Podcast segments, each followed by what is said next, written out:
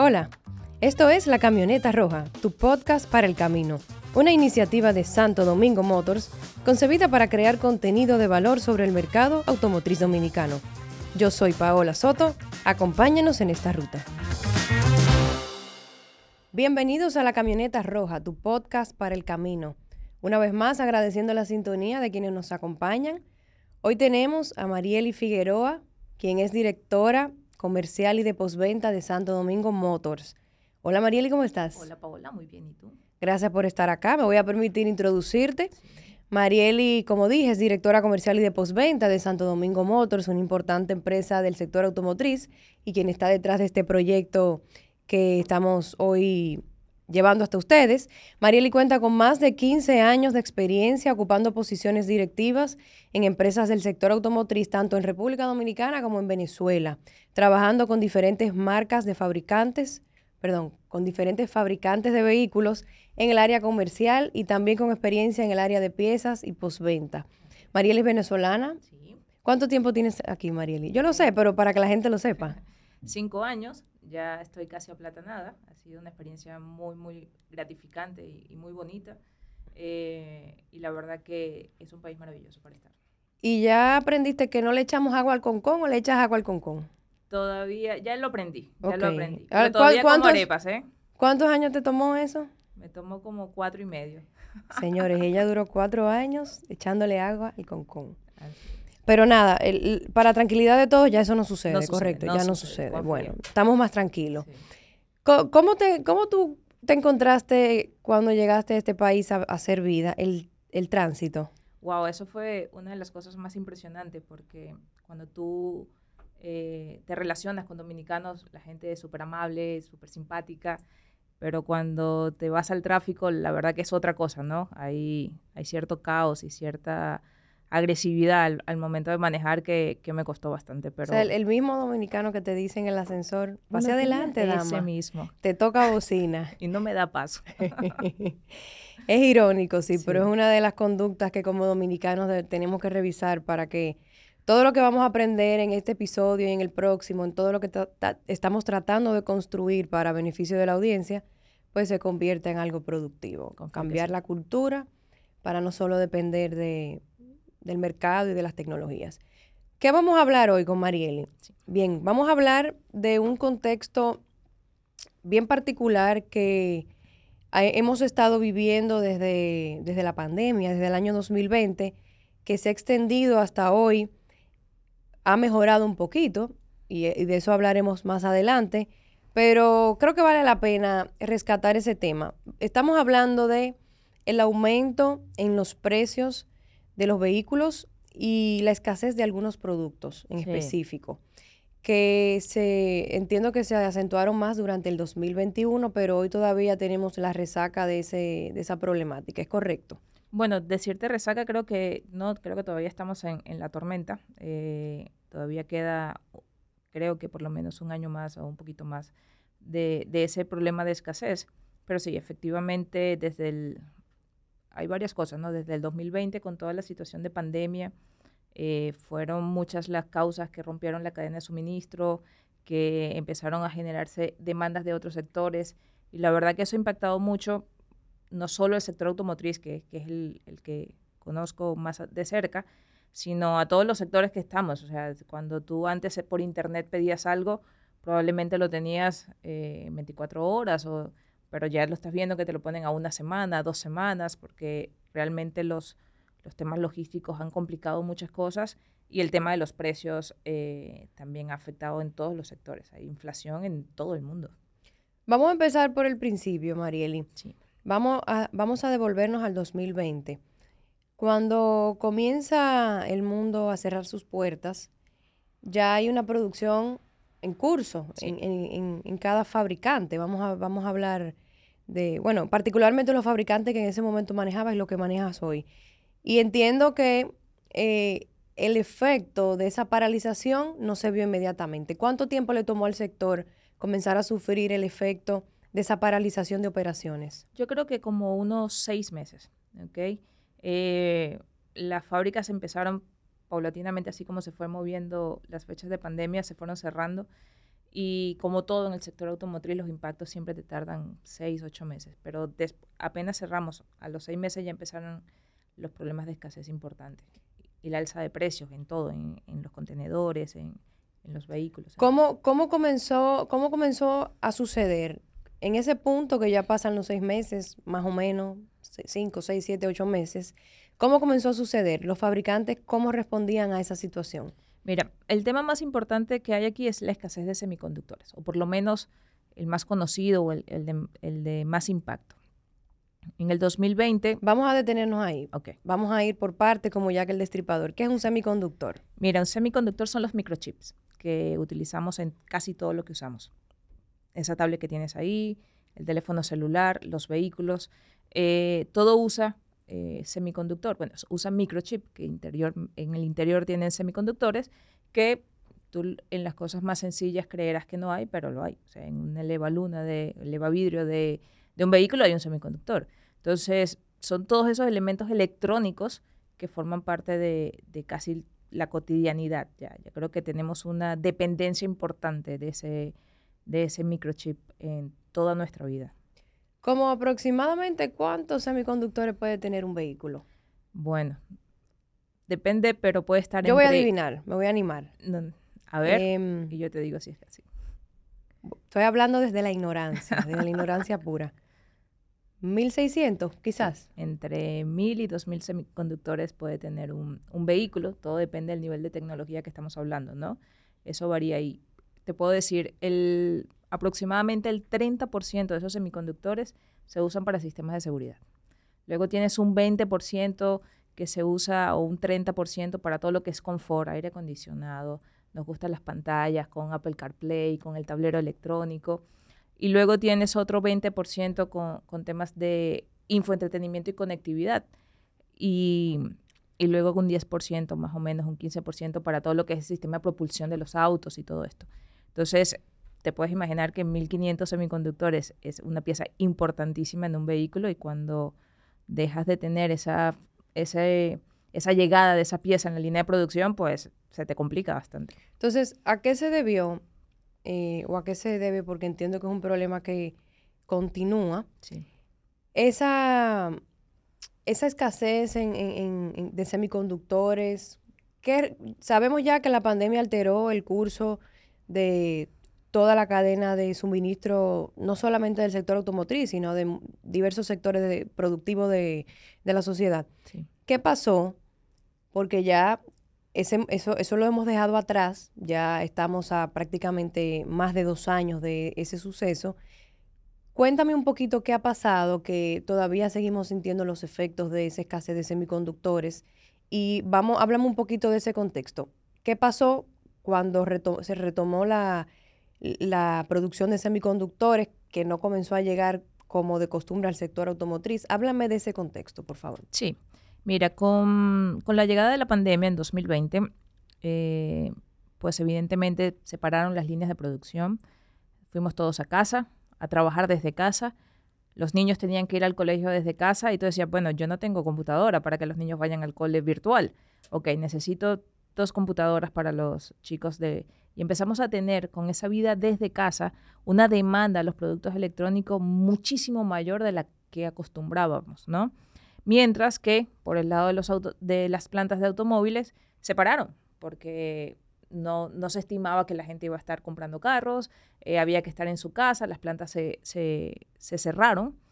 Y luego cuando comienza la reactivación del sector, eh, ya los, se habían hecho pedidos de semiconductores hasta que se paró la, producción y luego había que retomar esos pedidos. Cuando contactabas a los fabricantes de semiconductores, pues ya no tenían entregas a ocho días, sino que ya tenían entregas, como en promedio eran como ocho días en ese momento o antes de pandemia, a seis meses. Entonces, y no te daban la garantía de la cantidad porque habían otros sectores que manejaban un volumen mucho más alto, que es el de electrónica, eh, el de consumibles de ese sentido, eh, pues tenían acaparada la, producción. Realmente es, es, interesante ver cómo antes, eh, cómo la subida de esa demanda eh, desajustó totalmente al sector automotriz. Entonces, a eso tienes eso, ¿no? Luego le podemos sumar que el, yo creo que como el 60% de la producción de semiconductores se hace en Asia y la, una de las plantas más grandes se quemó en el 2021. Entonces, eh, recuperar eso va a ser bastante difícil y todavía están en proceso. Entonces, al final tienes muchos elementos que, que jugaron en contra dentro del sector automotriz para, para poder disponer en forma y tiempo de, de, esos semiconductores. Es decir, que el sector automotriz perdió prioridad en, en cuanto a los fabricantes de semiconductores, pasó a otro plano con respecto a los sectores que son más enfocados en tecnología electrónica Correcto. y eso. Correcto, no solo por eso, sino que hoy el, la participación del sector automotriz en el mercado de semiconductores es como un 10 o un 15% nada más de lo que se produce de semiconductores. Todo lo que tiene que ver con electrónica eh, ocupa la mayor cantidad del, de la demanda de estos microchips. Entonces, evidentemente, empieza un tema de precios para poder conseguir producción de semiconductores y la oferta y demanda, pues, es lo que hace, ¿no? Cuando hay más demanda que oferta, pues los precios tienden a subir. Entonces, por ahora yo o hasta ahora no se veía otro otra forma de, de, resolver el problema que no fuera por precio de cara a los ensambladores y fabricantes, ¿no? De tratar de conseguir semiconductores. Entonces, esa situación nos lleva al tema del precio. Sí. Es normal, Esa y muchas otras. Bueno, vamos a ir por partes. Sí. Luego me comentas de cuáles son la, los otros factores. Estamos entrando un poquito en tema precio. Sí. Sabemos que eh, el sector automotriz, al igual que cualquier otro sector, eh, se ve afectado por la inflación y los precios, lo, los precios suben. Pero no menos cierto es que vimos una, un aumento fuera de proporciones en los precios de productos.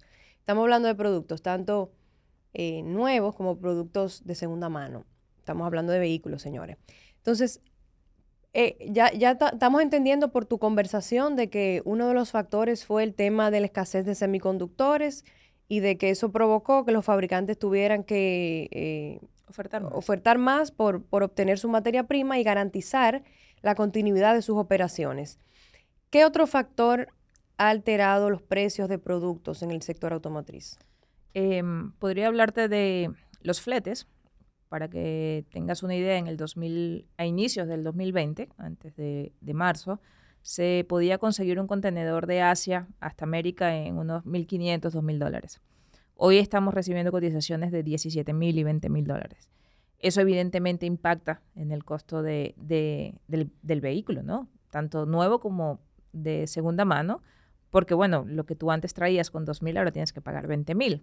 Eso creo que es uno de los factores más críticos de, del incremento de precio, porque no solo aplica cuando vas a mover el vehículo, también aplica para los fabricantes que con una economía globalizada, unas piezas vienen de un país, otra pieza viene de otro país, y al final todos esos costos de esas piezas que yo necesito para armar el carro, pues están afectados por el tema de, de los fletes.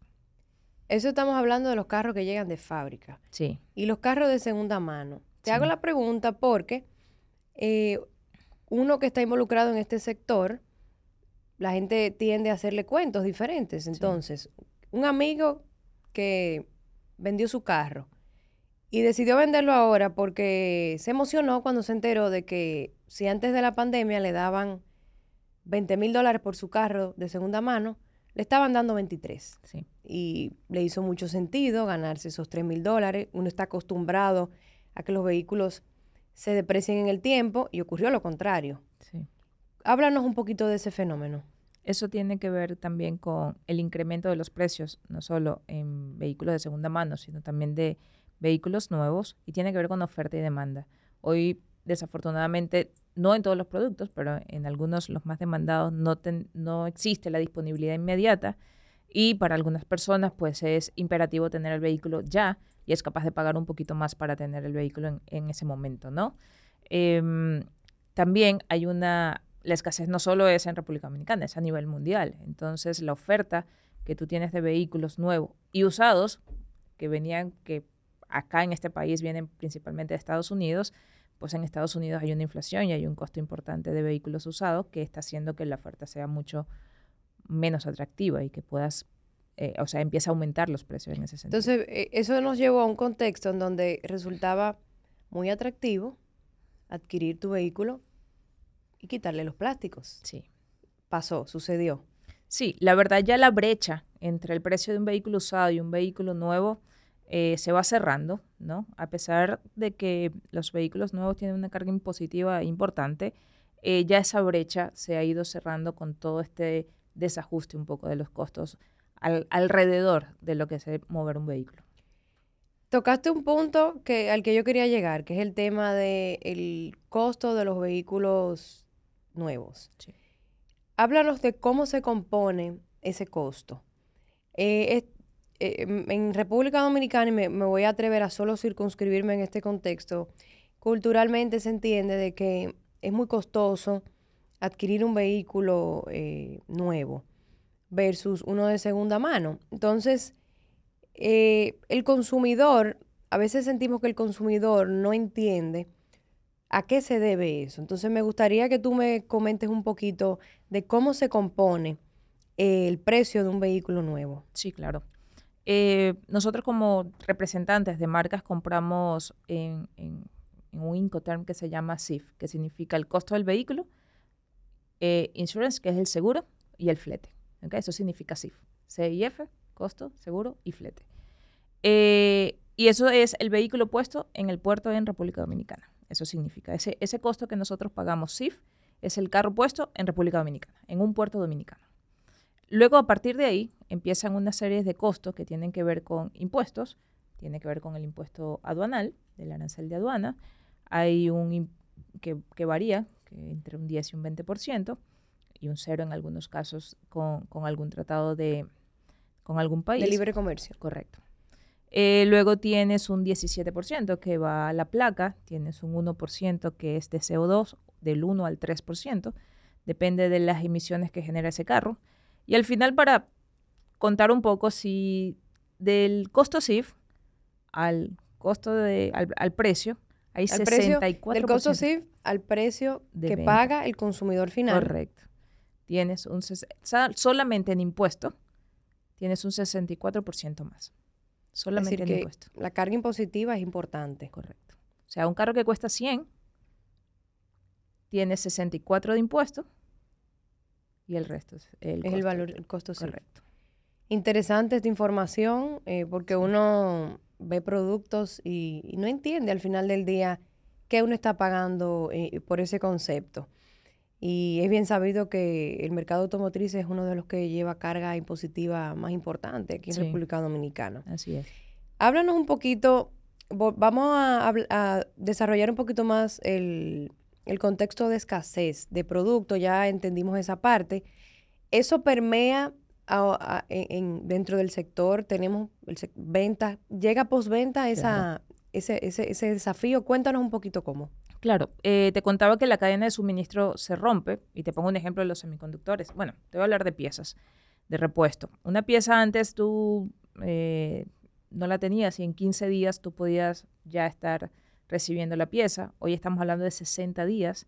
La verdad que todo este tema de la cadena de suministro, primero, en el 2021 hubo, eh, tuvieron que salir de esa flota de barcos que llevan contenedores una parte tuvo que ser descartada por un tema ambiental y algunos compromisos ambientales que se habían eh, asumido eh, como mundo. Eh, explica un poquito eso mejor, que no, te... No entendí, en buen dominicano. nosotros tenemos una oferta de, barcos que llevan contenedores en el mundo, ¿ok? Y hay compromisos ambientales que se firmaron en París. y Los, famosos acuerdos de París, la Agenda 2030. Correcto. Y hay algunos compromisos y entre ellos estaba ahí, como ocurre con los carros, había una flota, por llamarlo de alguna forma, o una cantidad de barcos que ya no estaban cumpliendo con... con por por los altos niveles de emisiones. Correcto. Wow, esto llega lejos. Sí, sí, sí. Entonces esa exigencia ambiental hizo que se descartaran barcos en el 2021, pero con la pandemia en el 2020 no se pudieron construir los que iban a sustituir esos, esos que descartaron en el 2021. O sea, no, no que la capacidad instalada disminuyó. Disminuyó. Entonces tienes menos oferta de barcos para montar contenedores. Luego en el 2020... Wow, pues pero yo he quedado perpleja, como decimos, porque uno no se imagina que eh, eh, estamos familiarizados con los, con los acuerdos de París y la Agenda 2030, pero jamás uno se imaginaría que, como dicen aquí, tú entonces aquí te da gripe allá. Así mismo. Una decisión de esa magnitud Todo permea, y impacta de manera directa Directa. prácticamente eh, el suministro de un sector en cualquier parte del mundo. Así mismo. Y te cuento que con todo lo de la pandemia, evidentemente el tráfico marítimo es, es- es circular y cuando llegó la pandemia, pues muchos contenedores de Asia venían moviéndose hacia América y ahí te puedo hablar de todas las cosas de suministro médico y una cantidad, el comercio regular que ocurre entre Asia y América y llega la pandemia y los contenedores se quedaron en América y no regresaron. Entonces teníamos una crisis de contenedores. Entonces teníamos la crisis de los barcos, la crisis de los contenedores, y la verdad que se complicó bastante. Incluso recuerdo en enero o febrero del 2021. Y ya cuando eso sabíamos que el mundo nos iba a acabar. Correcto. Aunque parecía, pero no.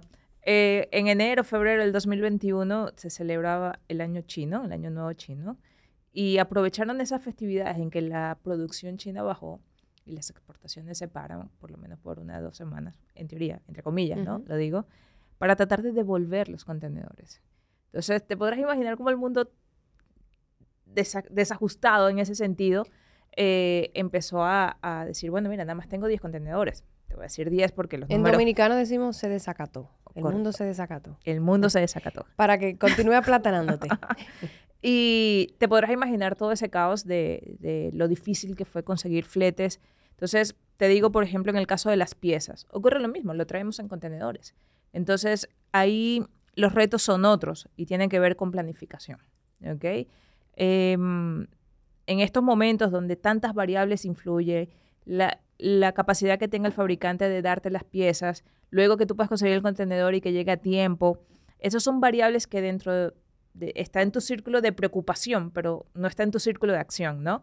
Entonces ahí lo que toca es tener herramientas de planificación, cambiarlas, ajustarlas, no cambiarlas, ajustarlas a la realidad nueva y ahí es donde no solo la tecnología te ayuda para hacer todas esas predicciones que afortunadamente dentro de Santo Domingo Motor contamos con, con- con la tecnología y no solo la tecnología, sino con el equipo de gente eh, con bastante criterio, bastante experiencia para tomar las previsiones en ese sentido, ¿no? Porque comprar un carro nuevo no solo es tu inversión, sino que tú quieres tener garantía durante el tiempo de esa Claro. inversión y, Y como compañía. sobre todo. Exactamente, Y eso que tú describes impacta directamente el servicio. así mismo. Me choca mi carro, me hace falta una pieza Así es. y el- la decisión que se tomó en el 2021 del embarque tiene directamente que ver con, con que la pieza no me llegue a tiempo. Y entonces al final tienes un cliente eh, que anda a pies que no entiende ese tipo de cosas. Y bueno, es uno de los objetivos que hemos perseguido con estos espacios, tratar de eh, compartir estas informaciones que no son típicamente conocidas o que no se conversan para que el consumidor entienda cómo funciona este sector. Al final del día uno va, cuando está comprando un carro, no se imagina el mundo que hay detrás de, este eso negocio para que al final del día salga esa familia con su carro, Así es. estrenando su carro feliz a celebrarlo. Wow. Así es. Me, me, me, me puso a reflexionar, eso, eso me dejó Sí. lo, del- lo de, la, Lo lo de del- los barcos.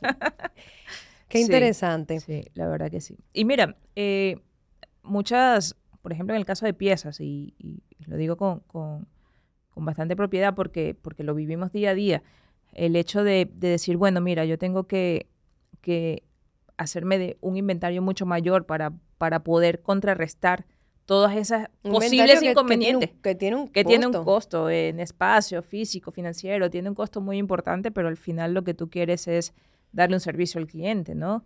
Entonces ahí como empresa, pues la decisión estaba clarísima. Mientras nosotros podamos garantizar el servicio, pues la inversión la vamos a hacer. Y te dije, la inversión en tecnología, con el equipo que tenemos, en inventario, para que esas cosas pasen. Pero es complejo, porque las variables cambian cada día. Eh, es bien, es bien entretenido, no te aburres, ¿no? Me, me, me llevas a hacerte una pregunta ya un poquito más que tiene que ver con tu trayectoria profesional. Dijimos que tienes más de 15 años en el sector, tanto aquí como en Venezuela. Sí. ¿Habías vivido una situación similar donde se rompiera el orden de lo que debía suceder y eso provocara todo un esquema desafiante? Mira, similar como la pandemia, no, porque la pandemia paró el mundo entero, eh, pero sí eh, hechos que, que afectaron el sector en particular, ¿no? Y te me recuerdo el, el, terremoto de Japón, que Japón es una potencia de, dentro del sector automotriz, y eso por supuesto paralizó el país por mucho tiempo. Em, los japoneses trabajan con la mayoría, ¿no? y sobre todo las, las plantas de, de ensamblaje con una metodología de trabajo just in time, en donde tú tienes tus tiempos muy bien planificados y bueno, tú sabes que los japoneses son bien planificados y todo lo cumplen como, como va.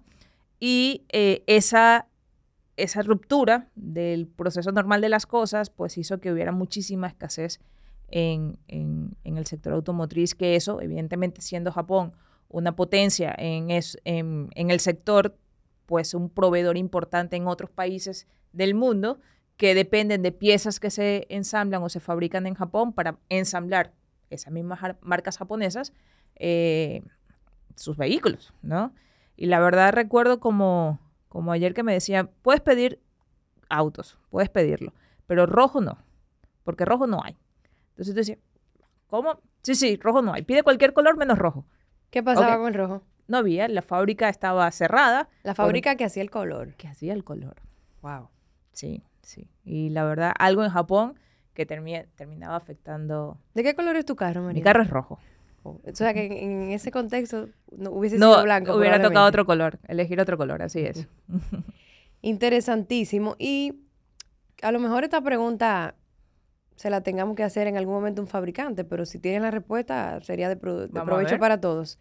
Si ya se sabe que el sector es tan vulnerable a que esa metodología just in time, si algo falla, eh, afecta mucho y, el impacto es importante. ¿No se está trabajando en tratar de, hacer las cosas diferentes, de innovar en ese sentido y de, que, y de tener un poquito más de redundancia en, este proceso para que no, no se vea afectado el consumidor tan directamente en ese sentido? Sí, en esa, en esa, en esa historia que te, que te eché del, del terremoto de Japón, eh, recuerdo que las fuentes cuando eran de Estados Unidos, pues eh, no tenía tanto problema porque manejaban también algunos esquemas de redundancia dentro de las plantas de ensamblaje. Ahora bien, em, el tema de los semiconductores, y vuelvo a ese tema porque realmente ha sacudido un poco el sector. Eh, es la espina dorsal de todo este hoy, tema. sí. Tiene problemas también con algunas piezas, pero realmente el, el problema más serio lo tenemos con semiconductores. Y y no solo en el sector automotriz, te hablo del sector que conozco, pero también lo hay en el sector de electrónica y toda esa, esa dependencia de pocos proveedores. Te digo que hay cinco fabricantes que manejan el 80% de la producción de semiconductores. Así que es muy sensible cuando uno falla, eh, el impacto que tiene es importante. Eh, ya hay países como Estados Unidos que tienen un, un, plan de, creo que si no me equivoco, 80 mil millones de dólares solo para trabajar proyectos de mejoras y construcción de fábricas de semiconductores. En Europa,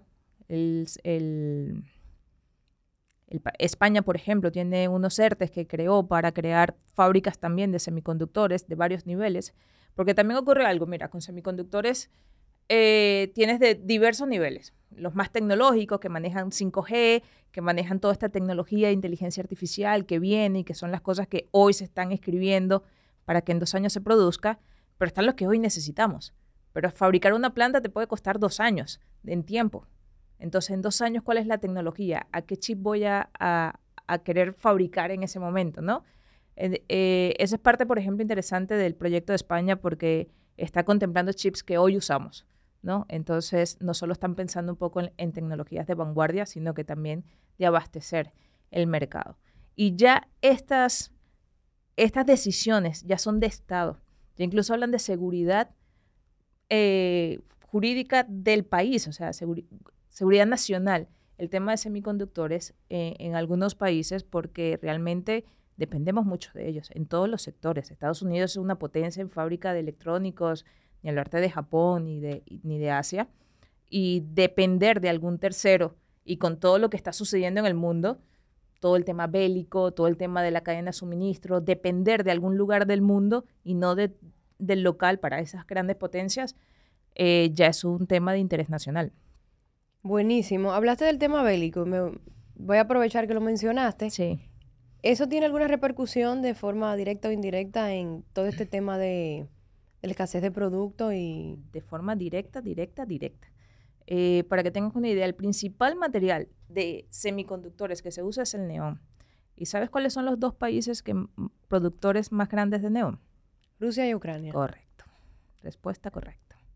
Entonces podrás imaginarte que no están pensando en, eso, ¿no? Claro. Entonces eso afecta muchísimo eh, eh, todo el tema de semiconductores y por eso hoy estamos teniendo también como otro pico, ¿no?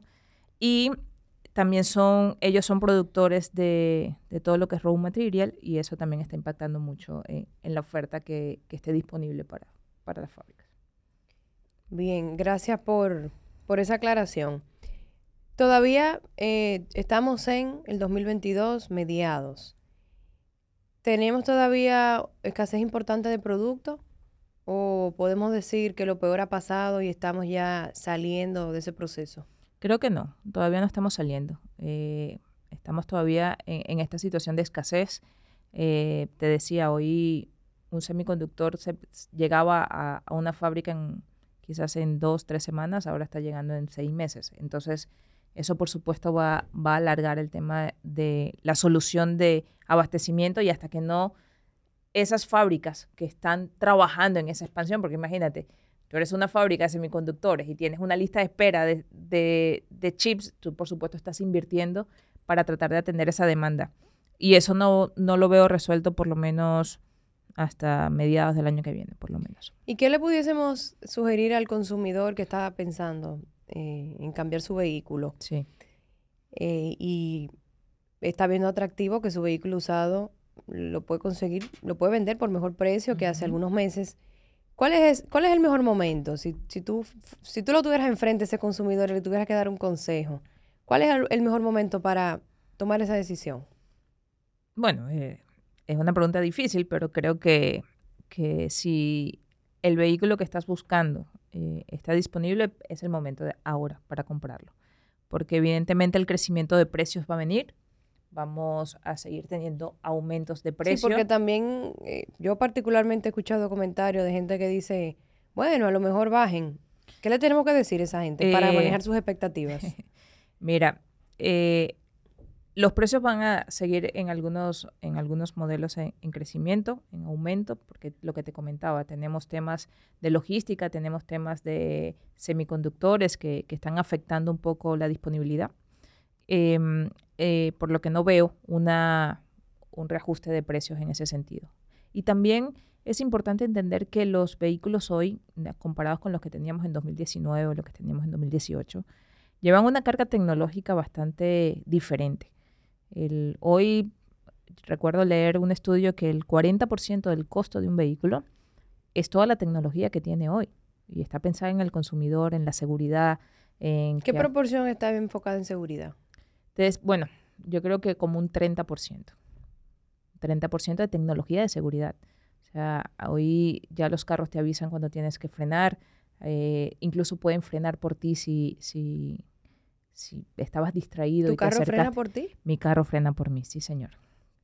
Entonces tienes tecnología de seguridad que, que la verdad tiene un costo, tiene un costo y lo que está enfocado es en garantizar el bienestar del, del consumidor y, y, el confort del consumidor, ¿no? La tecnología, tener todos esos gadgets que les gustan a los clientes, pues eso tiene un costo de desarrollo, tiene un costo y, y por eso hoy los, los vehículos que hoy comparamos con un vehículo 2018 con un vehículo 2022, pues la diferencia a nivel de equipamiento y de tecnología es bastante importante. Un mensaje importante ese para ese oyente que está tomando su decisión de compra, que no sabe qué comprar, que está un poquito abrumado por los costos, que entienda que al final del día estamos, sí, estamos pagando un costo más elevado, pero estamos pagando por más tecnología y sobre todo, y muy importante, más seguridad, que de eso también en esta plataforma Vamos a hablar de seguridad. Y disculpa, Paola, que te interrumpa, pero más seguridad no solo en, la seguridad física y el bienestar de, la persona que conduce, es seguridad de tu inversión. O sea, tú estás pagando un vehículo que tiene garantía, que viene de casa, que, que a la hora de que tenga un fallo, pues hay alguien atrás que te está respaldando. Todo eso tiene un valor importante, ¿no? A la hora de decidir comprar un vehículo. Sumamente valioso eso que comentas y eso me atrevo a invitarlos a que le den play al, episodio que tuvimos de invitado a Hugo Veras. Hablamos a profundidad de esos temas, de cuáles son los beneficios de uno, como decimos aquí en Dominicana, de quitarle los plásticos al carro. El tema de la garantía, acceso a las campañas de recall y una serie de beneficios que uno debería tener muy presente a la hora de uno tomar esa decisión de por qué producto decidirse. No, no solo eso, tú estás cuidando tu inversión. La, la compra de un vehículo es la segunda compra más importante en una familia. Decía Hugo que la primera, porque él decía, y cito, y el capítulo está ahí para que lo escuchen, el vehículo te lleva a la casa. Es verdad. Antes de tú tener posibilidades de comprarte tu propia casa, es verdad. Tú tienes tu propio vehículo que te funciona para ir al trabajo o para tu negocio, si tu negocio depende de la movilidad. No dejen de darle a play. Sí. Y es así, y, tienes que cuidar esa, esa inversión porque es una inversión importante. Y un poco me hablabas de, que te dijera qué consejo le dábamos al cliente que hoy, si compra hoy, si compra mañana. Bueno, esa es una decisión de, de la circunstancia de la persona, pero lo que sí yo le puedo decir, y es solo una sugerencia con toda la humildad, es que esa es una inversión importante y que tiene que tratar de hacerla lo más inteligente que pueda.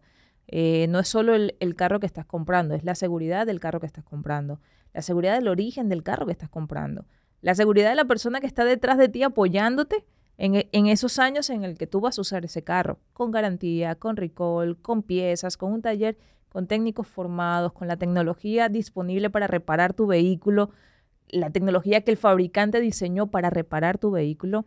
Esas son cosas que, que tienen que entrar dentro de la ecuación para, para decidir comprar un carro. Interesantísimo este tema, Marieli. ¿Algo más que quisieras agregar ya antes de cerrar este episodio? No, eh, la verdad, muy contenta con este proyecto y decirle al, quien nos escucha que eh, ahora es que no veo una solución en el corto plazo para el tema del abastecimiento, pero creo que estamos haciendo los mejores esfuerzos para poder brindarle a nuestros clientes lo que necesitan en tiempo y forma. Buenísimo agradecerte a ti el tiempo de estar acá con nosotros compartiendo un poco de lo mucho que has acumulado de experiencia en estos más de 15 años en el sector. Señores, muchas gracias por escuchar este episodio. Si llegaron hasta aquí, no se olviden de suscribirse desde la plataforma que nos escuchan. Esto es La Camioneta Roja, un podcast que hemos creado para llevar a ustedes contenido de valor y aprender un poquito del mercado automotriz dominicano y sobre todo apoyarles para que tomen una mejor decisión de compra. Mi nombre es Paola Soto y ha sido un placer acompañarles.